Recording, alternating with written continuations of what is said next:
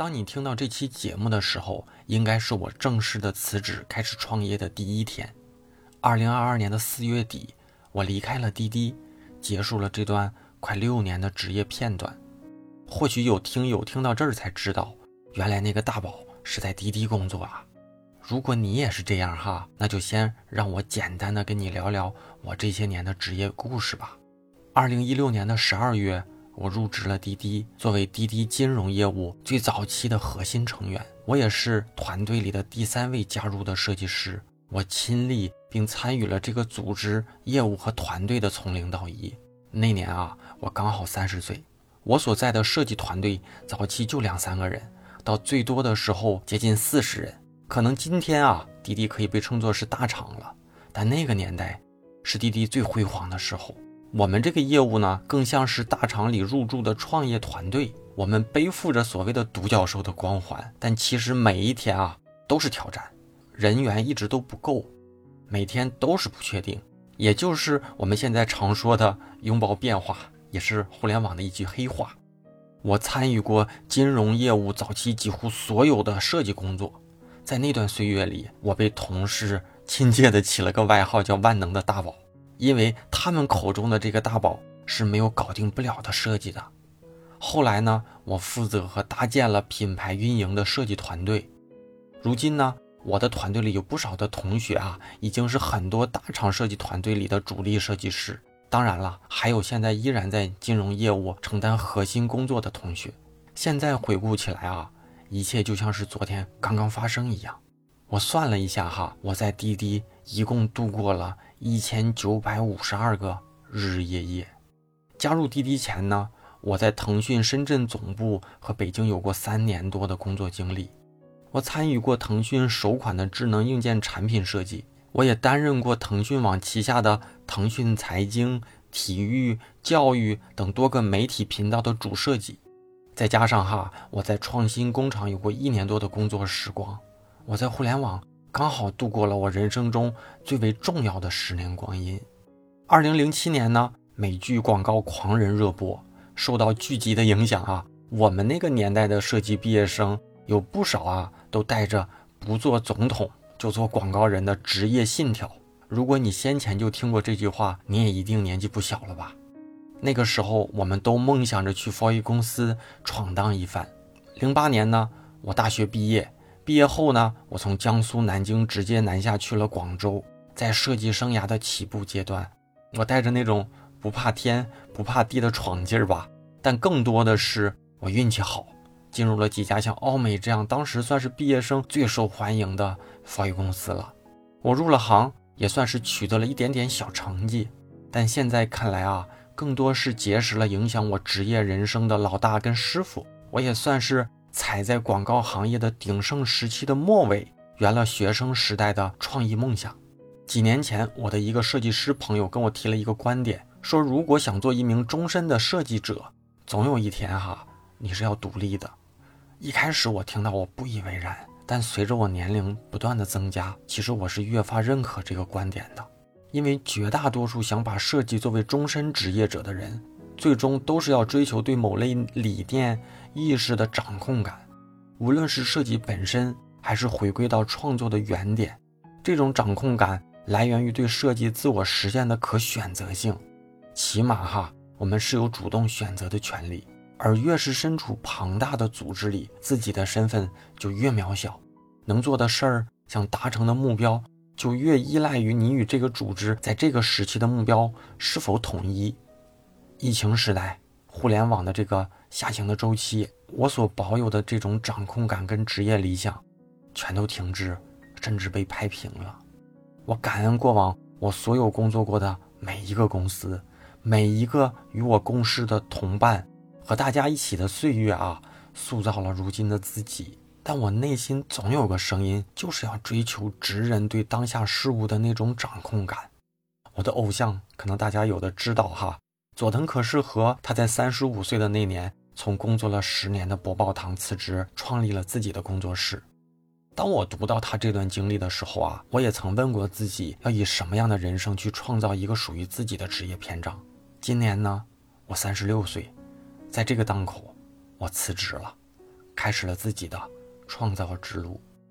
如今宏观的环境，我们都能深刻地感觉到，因为疫情、互联网行业周期的下行导致的大厂里大规模的裁员，三十五岁的职业危机，甚至战争，都让这个时代变得更加的不确定。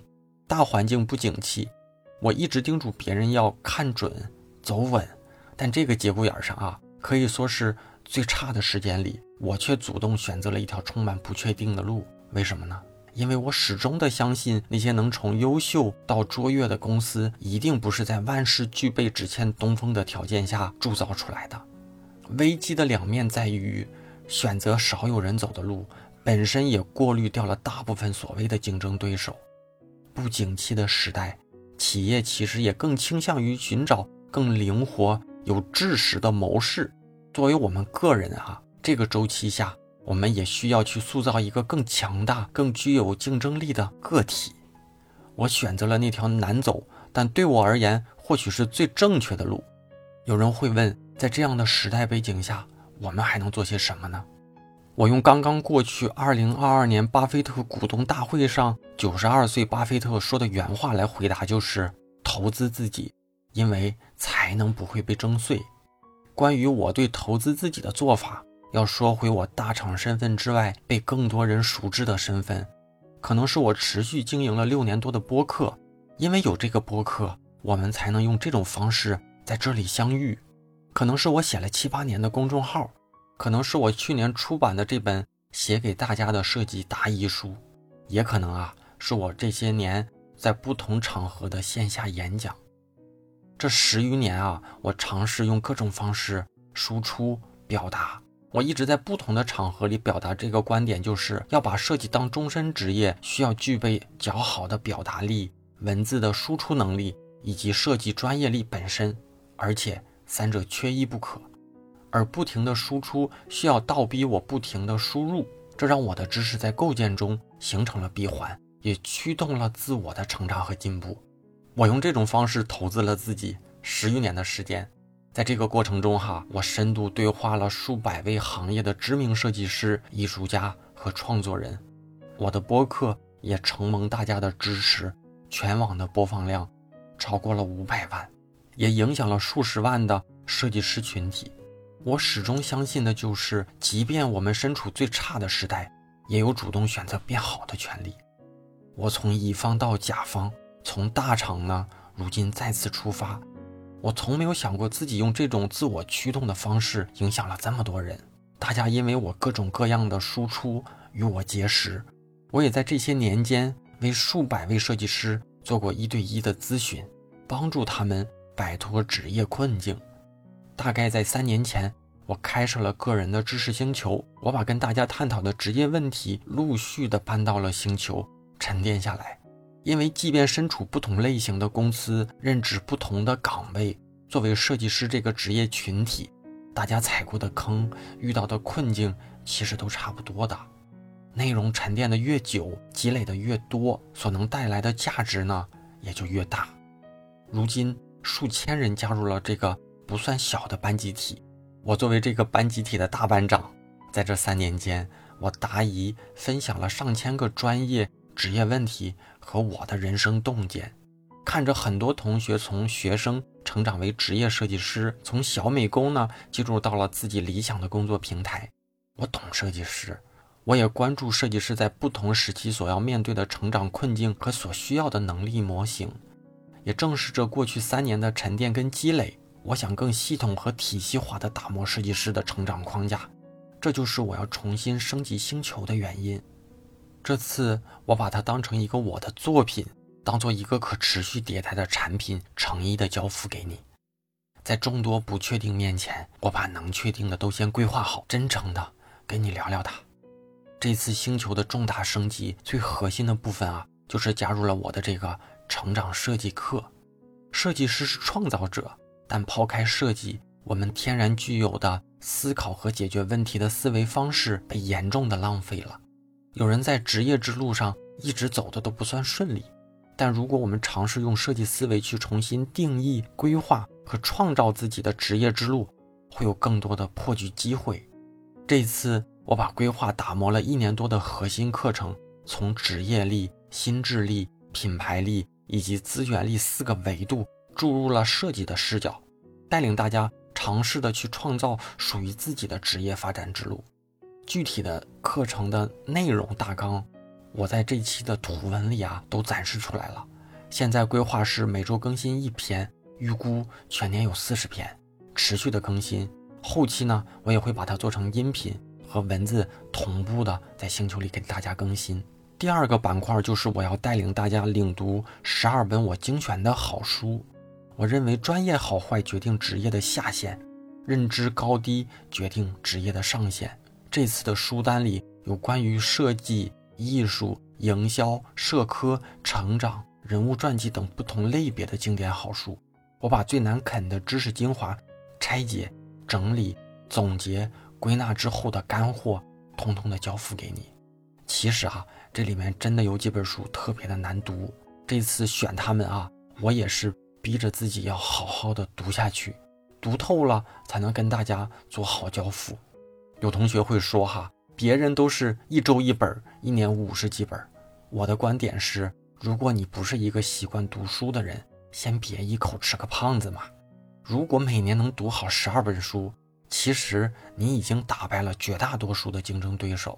咱们先从每月精读一本开始，最后我还会把整理好的精华干货、脑图以及电子书都送给你。这些啊，肯定让你值回票价了。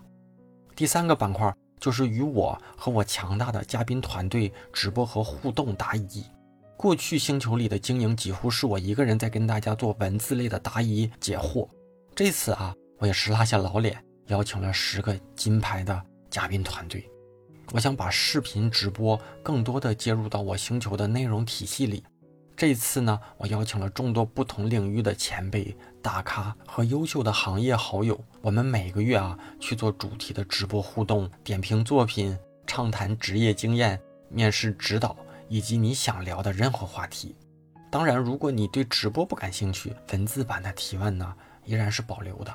第四个板块是目标打卡，这个板块分两块，一个是我会有组织的去做一些专业和非专业的主题活动，邀请大家做作业拿结果；另一部分就是我会后期把我一些接入到的商业项目分享到我们主题打卡的活动中，让大家在实战中去学习成长。如果大家愿意参与实战比稿，胜出的同学我也会拿出费用作为补贴的奖励。总之，不下水是永远学不会游泳的，只有在事儿上练，才是最快的成长方式。还有就是，我设定为每月的九号是创立我们班级的日子，也是福利日，我会准备一些有意义的礼品送给大家，比如我或者其他设计师的签名书、限量的文创。和我一对一的连麦等等等等，不一定很贵，但一定是很有意义的礼品送给大家。其他老的、新的板块我就不在这里一一的跟大家介绍了。总之呢，星球升级之后是我创业之路里的核心工作内容之一，我会把它当做跟大家一起迭代的产品，一直的做下去的。这次其实星球也做了不小的提价，全年三百六十五块钱，其实算下来。一天也就一块钱，但这次升级准备的时间以及跟大家提前预热的时间都被我拖延了很久，所以呢，我想来想去，还是想做个历史上不会再有的折价活动了。大家可以在我的那个什么号里面大宝频道找到今日的推文，什么号大家应该知道哈。除了能看到关于这期节目更丰富的图文版，还能找到文章底部的预购二维码。大家可以提前预购五十元的抵扣券，直接正价抵扣一百一十六元，最终呢是两百四十九元，每天就六毛八分钱。其实呢就是你请我吃一顿饭的钱，但是我为你的成长负责一整年。我也在这里跟大家终身的承诺，这将是我私房课未来的历史上的最低价。如果未来出现任何形式的优惠低于此价，我双倍的返还差价。这一定是上车最好的时间。我用我节目里总说的一句话，就是种一棵树最好的时间是十年前，第二好的时间是现在。也许我们身处最差的时间里，但放眼未来十年，当下或许是最好的一年。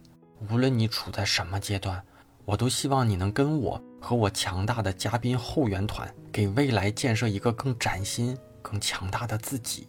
成长是一个缓慢的事情，但你永远可以相信大宝，在你设计之路上，我来做你的陪跑教练。更多的详细内容。你可以参看你收听的平台内文，或者是留言区我置顶的相关文字，或者是里面搜索大宝频道，就能找到这一次详细的图文内容。最后呢，我是大宝，期待你的归队。